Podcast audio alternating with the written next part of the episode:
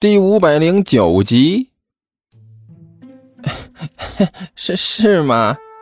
刘阿八干笑着说道：“可能是最近的伙食比较好吧。那那个干球大人，不得不说，您老的手艺真不是吹的。这才几天时间呢，我就吃的胖了一圈了。哎呀，我在魔界那么多年了，长的肉还没有到你家这段时间这长得这么多。”长肉，甘球冷笑了一声：“那你这肉长得倒是挺特殊啊，左一块右一块的，都没长齐呀。”啊！一边的万晨也看出不对劲了，突然过去一把抓住刘阿八的脖领子，把他倒着提了起来。“哎呀，哎呀，哎呀！”刘阿八杀猪一样的叫唤。你们要干什么？干什么呀！饶命啊！甘九大人，饶命啊！饶命！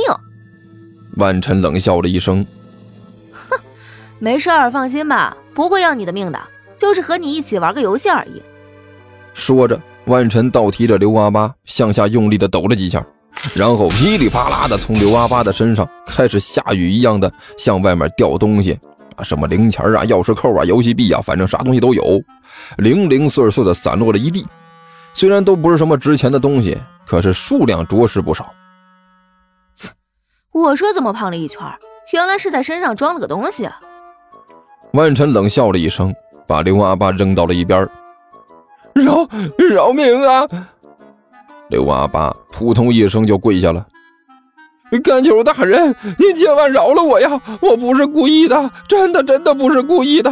我我这都是属于职业习惯呐。呃看到这些零零碎碎的东西，习惯性的就想要偷偷摸摸的藏起来。我这真不是故意的，我不敢了，不敢了。您就大慈大悲，饶了我这一次吧。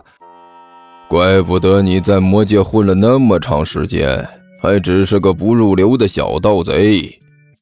就在这个时候。尼才办完的事儿，也是溜溜达达的走了过来，然后不屑的看了一眼地上那些零零碎碎的东西。你看看这些破烂儿，不要说干球了，就连我看到都知道不值什么钱儿。你这样的能在魔界挣扎到现在，也挺不容易的。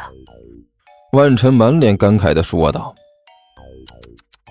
手脚不干净，还不会藏东西，连干球都能看得出来，你说你这还有什么意思啊？”哎呀，我说你这地图炮开的有点大了，甘球不满的说道。我什么时候对你冷嘲热讽来着？不过我也看出来刘阿八这货为什么能在魔界生存这么长时间了。为什么？这货跪得快呀！甘球一脸感慨的说道。你们刚才难道没有发现呢？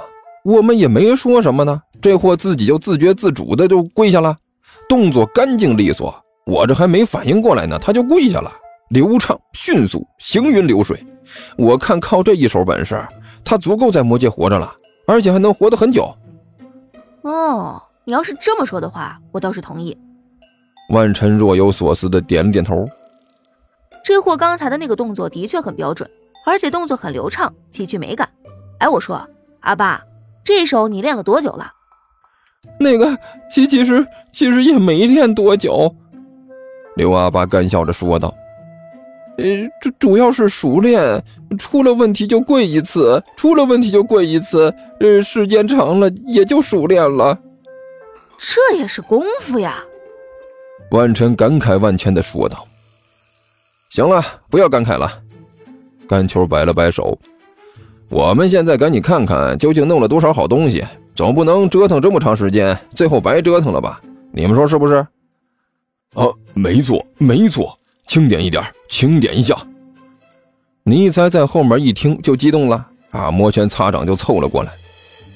我最喜欢这种时候了，总有一种拆礼物的感觉，兴奋的不得了啊！快快快快快点，我们看看到底有多少好东西。我就讨厌你这种着急的人。干球撇着嘴说道：“你看看我，神态多镇定啊！要学就学我这样的啊！”要从容不迫，要符合自己的身份，明白没有？符合自己的身份，尼才的表情更加古怪了。你如果能把手里那东西放下，不要死死的攥在手里，我觉得更符合你的身份。哎呀，这手怎怎么能这样呢？甘球干笑了一声，把这手里的那台游戏机放回了地上。哎呀，怎么不知不觉的就把这东西拿起来了？实在是太不像话了啊！嗯，不过这话又说回来了啊，这些混混也是忒不敬业了。不是说好的出来打架吗？带着家伙也就罢了，怎么还把游戏机带出来了？这是几个意思啊？难道是知道我早就想要这一台游戏机，所以他特地的给我送来的？我单纯的觉得，这就是你想的太多了。万晨冷笑了一声。哼，自己想要留着就直说，反正拿走就拿走了。这些货也不知道是谁拿走的，搞不好还要疑神疑鬼，以为是外星人拿走的呢。必然会以为是外星人拿走的呀。甘球笑得异常欢畅。我的计划那么完美，他们怎么可能发现得了？放心啊，这次绝对没有问题。估计回去之后，他们都会留下很严重的心理阴影。不得不说呀，胖子。你这一招确实挺缺德的，尼采感慨地叹了口气。我一直都觉得，你如果不去魔界的话，是我们的一大损失。哎，放心，我绝对没有想要去的意思。甘球翻了翻眼睛，说道：“快点吧，抓紧时间把弄到的东西收集一下带走。万一等一下这些家伙醒了，我们还要费劲再补一棍子。”胖子，你这是对我的侮辱，知道吗？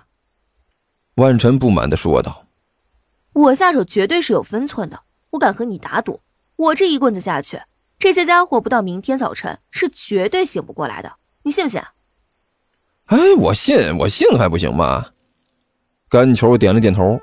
“我不相信谁，也不能不相信你呀。既然你这么有把握，来，阿巴，把这些家伙挤在一起，互相靠着，还能取暖和点，明天早晨不至于感冒啊。”你这同情心还真是廉价，尼才在一边冷笑着说道：“假惺惺的，我有同情心就不错了，哪怕是有假的都是不容易。”甘球理直气壮地说道：“你也不想想看，我凭什么要对着这么一群拿着各种家伙想要到我家打砸抢，同时教训我一顿的家伙表示同情啊？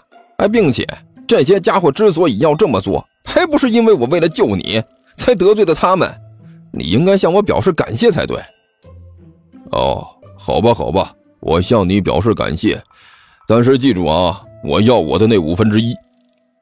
尼采斩钉截铁地说道：“什么时候都忘不了那要死钱。”甘球嘟囔了一句：“放心吧，我记得，不就是五分之一吗？嗯，这些混混好像有点穷啊，也不知道能有多少。”有多少算多少，尼才说道：“反正给我的不能少了。”哎，知道了，知道了。甘球摆了摆手：“快点抓紧时间干活，早点完事早点收工。”几个人卖力的把这些倒霉蛋遗落的东西收集好，用一个早就准备好的东西装起来，提着走下了山，只留下了一地昏迷在地上的倒霉混混。